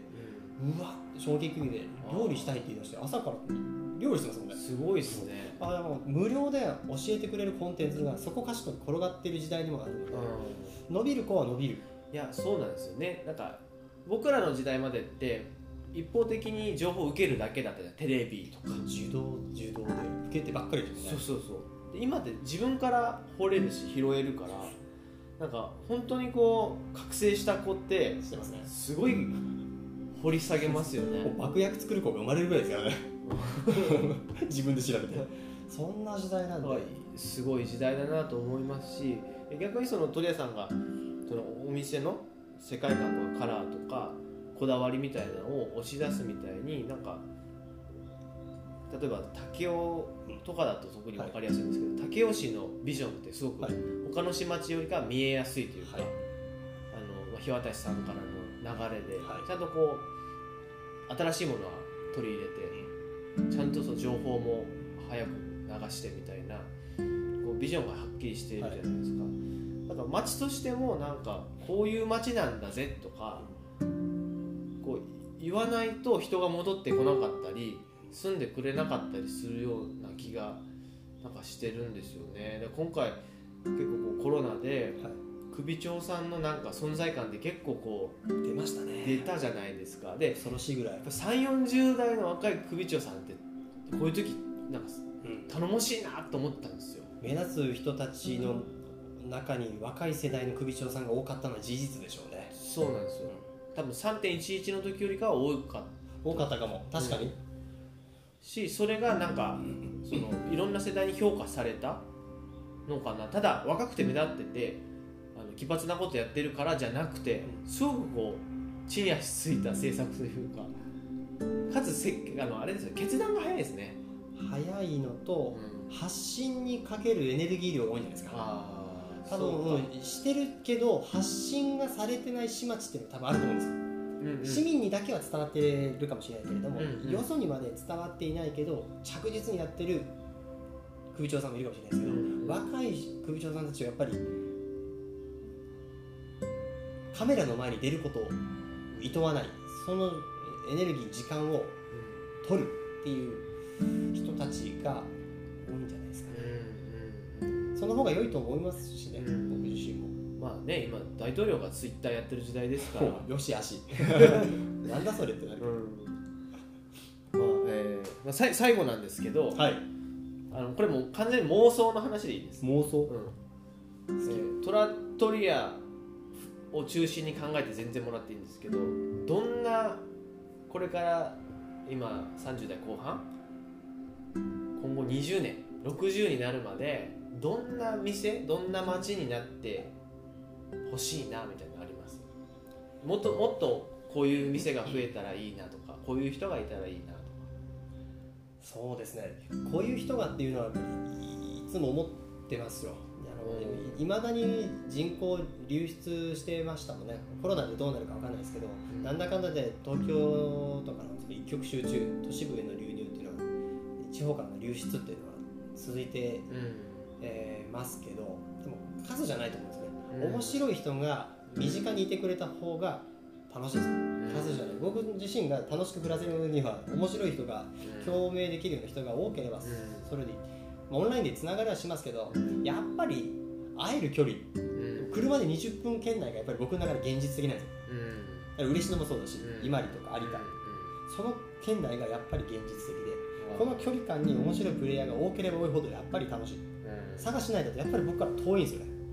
確やっぱり若干こう行くのに。勇気勇気というかよしって行かなきゃってなり。ますよねこの日はその日ってぐらい時間取らないといけない距離なんですけどうん。これぐらいの今に嬉野ぐらいの片道20分距離だったらうん。ちょっと午前中行こっかまで行けるんですよ。うん。それぐらいの範囲に面白い人が増えればやっぱりそれは理想的。うん。で当然それで好循環生まれればいいんですよね。で、面白いことを発信するお店プレイヤーが増えてそれに共鳴するまた面白い人たちが増えてっていうのでうん。街が存続していくのがやっぱり、で特に都会化してほしいなんて全然僕自身思っていなくそうですね。て、うん山内町も人口微減の状況ですけど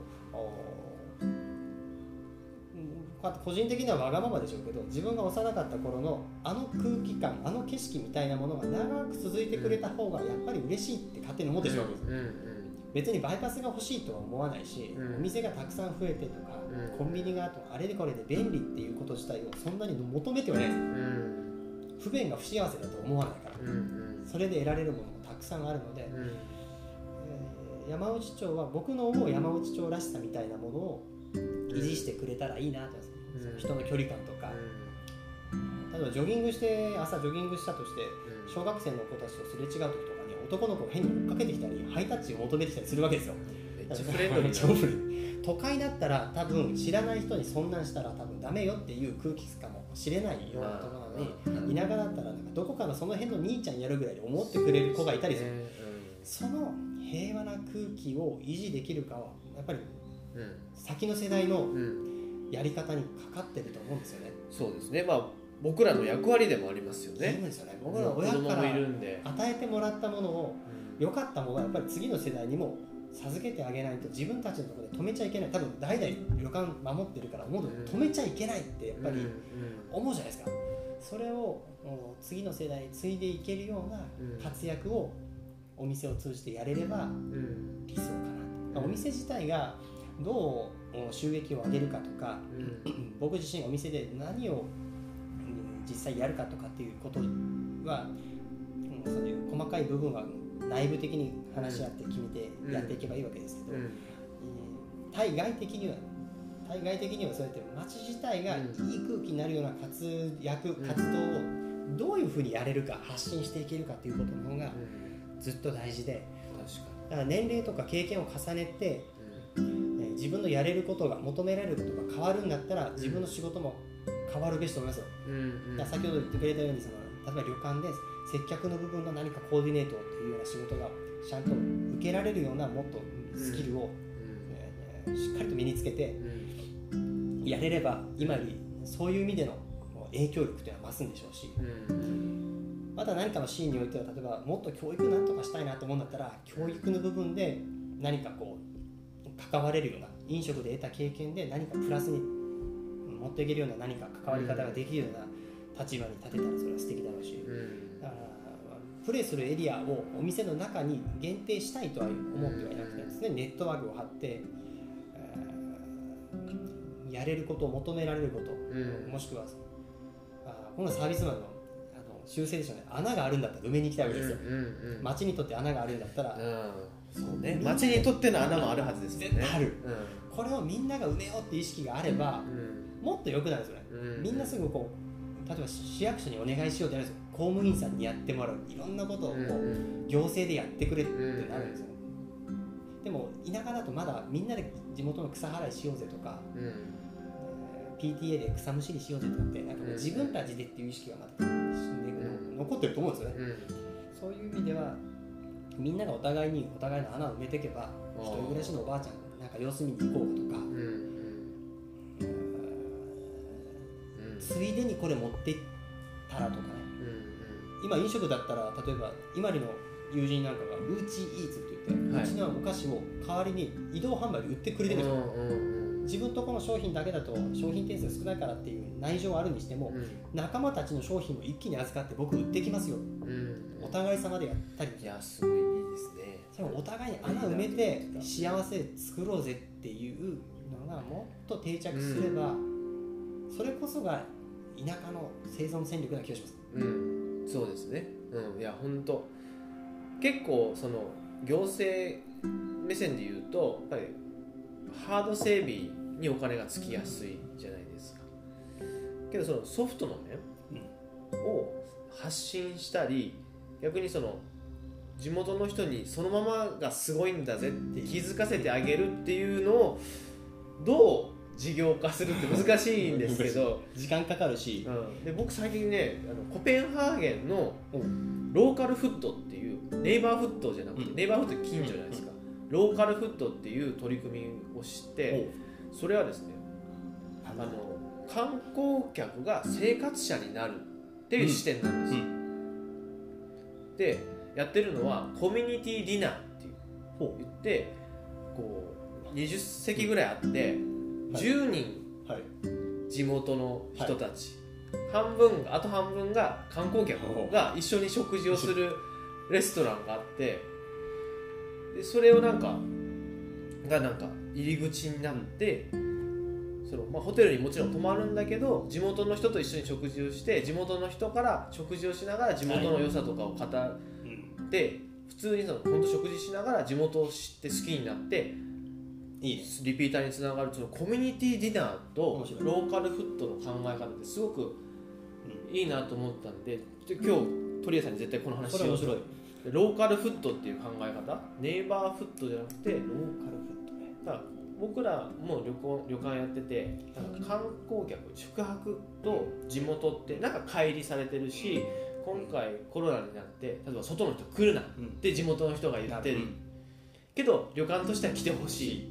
で来ないと商売にならないからですね、っていうなんか市民と旅行者ってこう分断されてた部分があったとですけどこうローカルフットであったりこういうコミュニティディナーみたいな考え方とコンテンツが入ってきたらそこが少しこううん。この壁が崩れていくような気がしてて僕はなんかそこに今なんかこの佐賀らしい何かできないかな気がする。例えば毎週金曜日の夜はコミュニティディナーやってます、でオムライのプランで10部屋限定でとか5部屋限定で売ってで、えートラットリアで夜は食事会ではで十何人地元の人と一緒にあワイワイとしますみたいな。すごくなんか絵が浮かんで。でそれはまあトラットリアが三輪坂があるからこそできるなと思うんですけどなんか佐賀ってそういうのなんかすごくできそうな気がしてて、で地方だからできるやつよね。地方だから絶対できる。そのコミュニティディナーをねちょっと鳥谷さんと一回こやってみましょう。うやりたいなと、これもう本当なんか弱者の兵法じゃないですけど人数少ないんだからうん。やっぱりみんなが二足三足わらじ履かなきゃいけないところがあってそうそうそう。その地元の人っていう肩書きだけで実はすごいプレイヤーに変容できるんだったらやっぱりやなってもらった方がいいと思うんですよね、うんうんうん。僕らだけで賄えない部分を意外と小さなエネルギーで賄える人がいたりしていや絶対そうですよ。そういう人にも参画してもらわないとだって僕らが発するよりも地元の農家さんと一緒に食事した方が絶対伝わることってある、あるじゃないですか。僕らがこう流暢な言葉ではい。言うよりもうん、もう何言ってるか半分以上わからない方言のおじちゃんとあこうおいが作った野菜培とか言いながら食べた方がうわーってなる時ある。佐賀に来たってなるしそのコミュニティディナーみたいなその考え方だから佐賀は一次産業の人も多いし焼き物作ってる人も多いからなんかそういった人が例えば通常よりもこうお得に食事できる。けどその観光客の人と一緒に食事をしましょうみたいな、まあ、イベイベントじゃないけどなんかこうある意味敷居があんまり高くない感じでなんかやれたらなと。このローカルフットの考え方はなんかすごくいいしその観光と市民がこう交わる、そこ大事ね。地域産業を地域でもっとうん密にっていうのは。でね。旅館業としても旅行、まあ、観光業界としてもやっぱりこういわゆるおもてなしをこんなにすごいことするから2万円ください3万円くださいだとやっぱり限界があるし資本がたくさんあるとこがやっぱり勝つわけですよね。でも地方のやっぱ温泉旅館とか、まあ、根付いてる僕らの強みってやっぱ地方にいること根付いてることなんでそこが今の考え方のままでいくと市民とか分断されてる。そこをうまくお互いウィンウィンになるためにはどうすればいいかってなった時にこのコペンハーゲンのやってる取り組みがすごくいいなと。コペンハーゲンやるよる。やるよ建築士でもこういうのもあのコロナのおかげでっていう言い方が尺だけども尺だけど。もうあの考える時間も考えなきゃっていうその尻に火がつく感じもうんコロナがもたらしたものってめちゃくちゃ大きいですよ大きいですね。いやある意味この時間を止めてくれたってそうそう。そうことだと思うんですよね。私もあの4月の2日に休業したんですよ1回。その時に、うん3月の31まで営業して確か1日が休みだったかなもともと。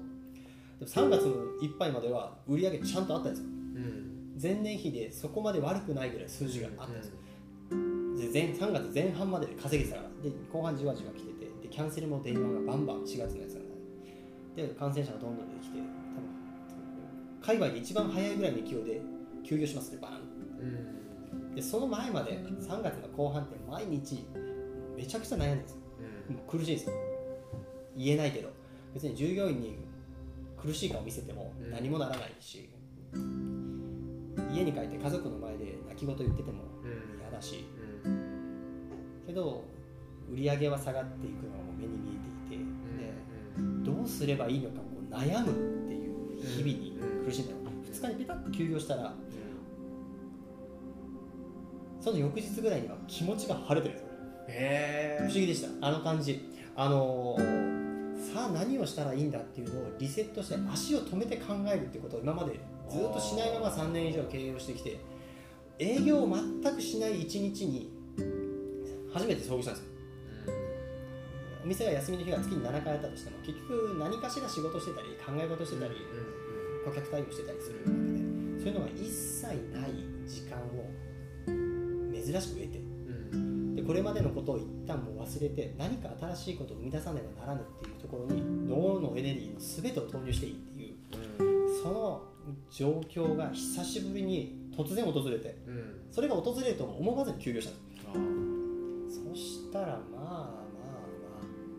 で新しい連携が生まれるしうん。自治体とかもどんどん新しい施策出したり知恵出してくれたり意見求めてくれたりうん変わるのを兼ねるいろんなものがこう形がゴリゴリ変わる。これは面白い。アイデアが出てきてで当然その首長さんのよ良し悪しが出たのと同じであの飲食店においてもその対応力の差みたいなものがこう白日のもとにさらされたっていうのがあありました。あれはでちょうどこの間あの慶応大学のあ授業やってる先生とちょっとコミュニケーションとかちょっと遠隔で僕も参加させてもらったんですけど、はい。その先生に最後こうコミュニケーションを取ってたらその人間力が問われてると思いますっていうのを言われて今は経営力というよりはもう人間力っていう表現をされてだからお客さんにどれだけこう支えてもらえるかとかお客さん以外にもどんな人から声をかけてもらえるか、そこ。うん。発信力とかそんなあのちっちゃなことじゃなくて全体含めた人間力ですっていうのをバーンってメッセージもらって。支えてもらう柱がたくさんあった方がやっぱりいいんですよね。うん。うん。だからな仲間とか、はい。本当こういう時にこんな話できる人とかそうそう。一緒になんかできる人とかってそれが人間力の一つでもあるんでしょうね、うんだからせめて僕の場合も4年間やってきてたからそのネットワークがあってまだ耐えられますけど開業してまだ時間が浅い人たちはそのたとえ人間力があったとしてもそれをこう評価してもらう時間がないままにこのコロナの渦に巻き込まれた人たちはさらに苦しいものがあるかなと思ったりもするし。確かにね。でもなんかあれですよね。意外とこうコロナがあって悲観的じゃなくて晴れやかな気持ちっていうかある意味前向きに気持ち切り替えていこうってやっぱなってるってことですよね、私は慣れてますね。うもともとその通覚が鈍いんでしょうけどね。あの本当の意味でのお金の怖さを知らないからできるのかもしれないですけど一つはもうあの暗い顔してたら飲食もダメっていうのはん。思ってて、あの確かにテイクアウト来てほしいですよ。うん。応援に来てほしいんですけどでももうやばいから来てって言われるのとのではやっぱり逆に行くモチベーションが生まれないと思うんですよ。うん。うん。お客さん別に多分旅館に泊まる時もそうですよね。そのハードにお金を払いたいわけじゃないと思うんですよ。うん。建物と料理のお金を払いたいわけじゃなくてその時の体験そのものに対価としてお金を支払えうん。うるん。で僕も料理たとえテイクアウトで商品を渡すにしてもお客さんやっぱりトラットディアにただ物々効果を求めてるとは思わない。うん。そういう人たちじゃない。ですうちに来る人は。うんやっぱり僕が出てきてなんか変なこと喋るのを求めてるんですよ。なんか楽しいのを。いやそれがロボットにできないことなんですでよきないでも AI に淘汰されるなんて全然思わない。でもあれですよ。なんかギャグを言う AI が出てきてるらしいですしねょうもない。AI がビッグデータから導き出した数あるデータの中から導き出したやつでしょ、どっかで使ったやつを引っ張ってきたでしょ、うん。ダメだダメだ。しょうがないですよね。しょうもない。だからあれですね。AI に負けるながテーマです僕らね。サービス業としては、だってね下手したらロボットホテルみたいな話もあるじゃないですか。あのーそう。あの個人としては負けてはならぬと思うし、うん。同時に負ける人がいることも事実だと思いますよ ロボットにね。ロボットに負ける人で、うん。あのタクシー運転手と AI の勝負してたの見たことあるんですよ。うんうんタクシー運転手ベテランのタクシー運転手が自分の勘でルートをいかに取って最大の売り上げを1日上げるかっていうのと AI があのいわゆる通信業界とかから全てのデータもらって今携帯電話の着通信とかがどこに人がいるとかっていうのを導き出して交通量とかの全てのデータを持ってうん最最善のルートを AI が導き出して1日を稼ぐ。勝負してるったんですよ、そしたらで新人ドライバーと3択ですよ。ってなった時に現段階においては最大の売り上げを出したのがベテランドライバーが一番稼ぎ出したんですよ。すげえ。出したんです。素晴らしいですよ。すごい。で例えばその人は10万だとしますでうん。新人ドライバーが5万しか上げられないですよ。うん。そこに AI が8万とかで食ってかかるんですよ。と何が起こるって新人は淘汰されるんですよね。うん。当然だかうんら AI は勤務初日でそのスキルを発揮できる。スキルがないとダメなんだな。となるとすでにベテランの域に達してる人は生き残る僕らみたいに先にすでにスタート切ってる人間は生き残るんですけど僕らより後の世代 AI よりも後発でその業界に入ろうとする世代は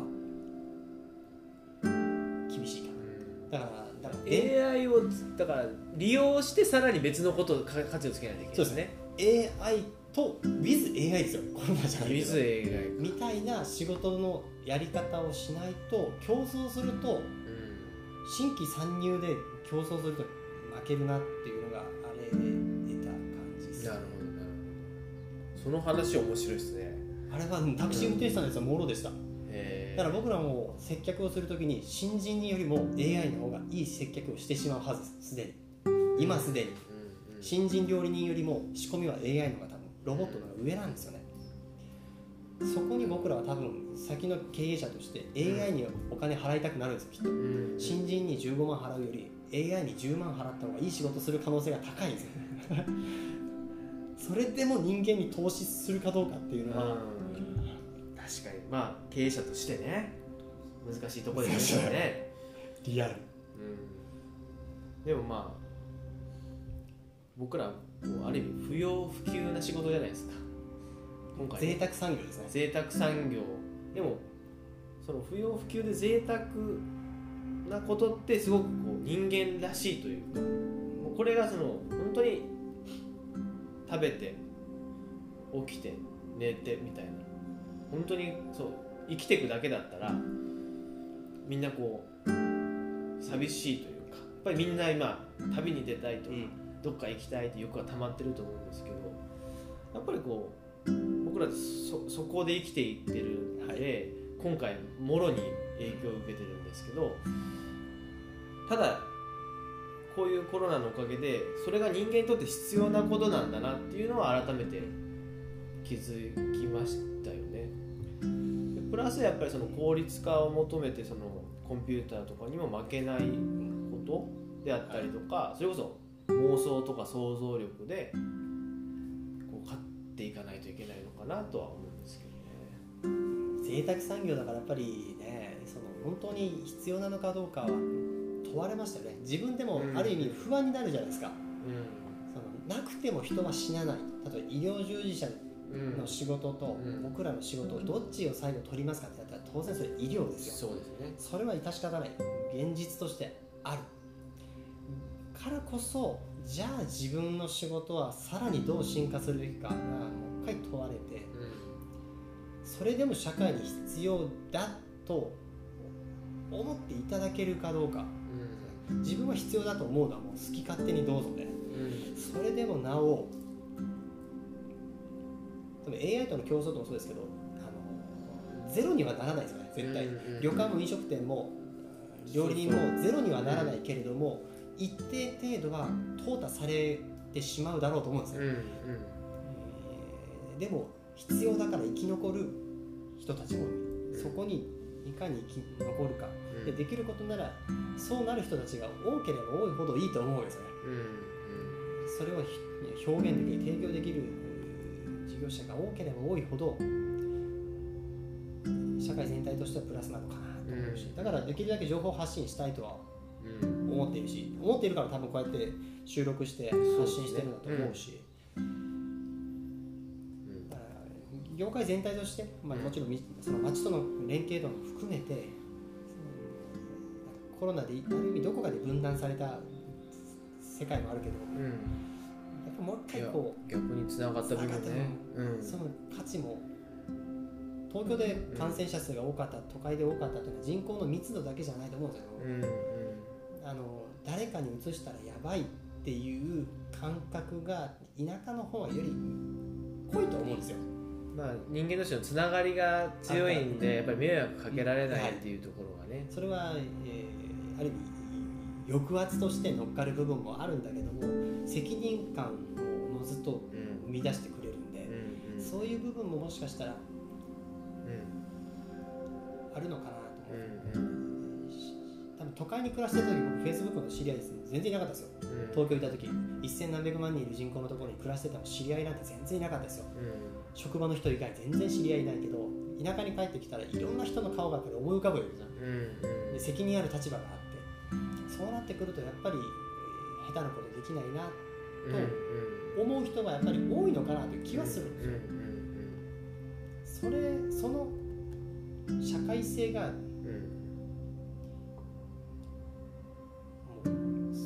一番の戦略かなと。多分、うん。生き物動物が生き動物の中で人間が生き残る唯一の戦略って多分社会性だと思うんですよこの間フェイスブックにちょっと書きましたけどあの適者生存みたいな弱肉強食じゃなくて。うん。虎には負けるけど人間は絶滅する気配なしで、うん。虎とかライオンの方が頭数どんどんそうですね。強いだけで言うとライオンが勝つんで勝すつ。とかミジンコみたいなやつって明らかに弱者ですよ。うん弱肉強食って弱者だけど滅びる気配全くないですよね。うん大量に数を増やせる能力があるからうんうん死ぬもう山ほど死人出すけど絶対に絶滅しない生存戦略。が、みんな何かしらの生存戦略を持ってやってるんです。ようん。人間でも動物と1対1でやったら負けるのにでも負けないのって社会性だと思うんですよ。うん。道具を誰かが開発してくれたりみんなでそれぞれ分業制でうん。ものすごい能力を武器とか作り方知らないんですよ。携帯の作り方もどう動作してるかも知らんけど、うん。誰かが作ってくれるから 僕らの文明ってめちゃくちゃレベルが高い。と確かに。まあ動物他の動物同士はそんなことあんまりしない。しない。うん。僕らの人間が世界この世界で生き残る戦略社会性の一手なんですよ。協力し合うから地球で生き残れる。うんうん絶対真理ですねだとするならやっぱりもっと意図的に特に田舎ピンチですよっていうんだったら意図的に社会性を発揮してうん生き残る方に持っていかないとうん。そもそものルールに抗っても勝ち目ないなってうんいうのがあって。うんなるほど。すごいですね今日。すごい話まで。いろんな話が出ましたね。何の話かもう覚えてないけどね。こんな話まで飛び出るイタリアンレストランのオーナー多分いないんじゃないですか？いますいます。いますか？いますよ。いや。飲食の世界はもこれを聞いてるね、えー皆さんまだトラットリア宮坂行ったことない人がいらっしゃったらぜひ行って鳥屋さんのトークとそして佐賀の食材の味とシェフの美味しい料理を楽しんでいただきたいと思いますしまあ本当にあのコミュニティディナーちょっとやりましょうよ。うやりましょう。これ通常営業再開してそのいわゆる昔のやり方ができるようになったらっていう前提条件はあるんでしょうけど、もうなんか楽しそうじゃない楽しそう。もう濃厚接触そのものみたいな接客が専門ですよね。濃厚接触ですねその接客。今日近いですよ喋りすぎ喋りすぎ。いやいやだいぶ抑え込んだのを確信してからやりましょう。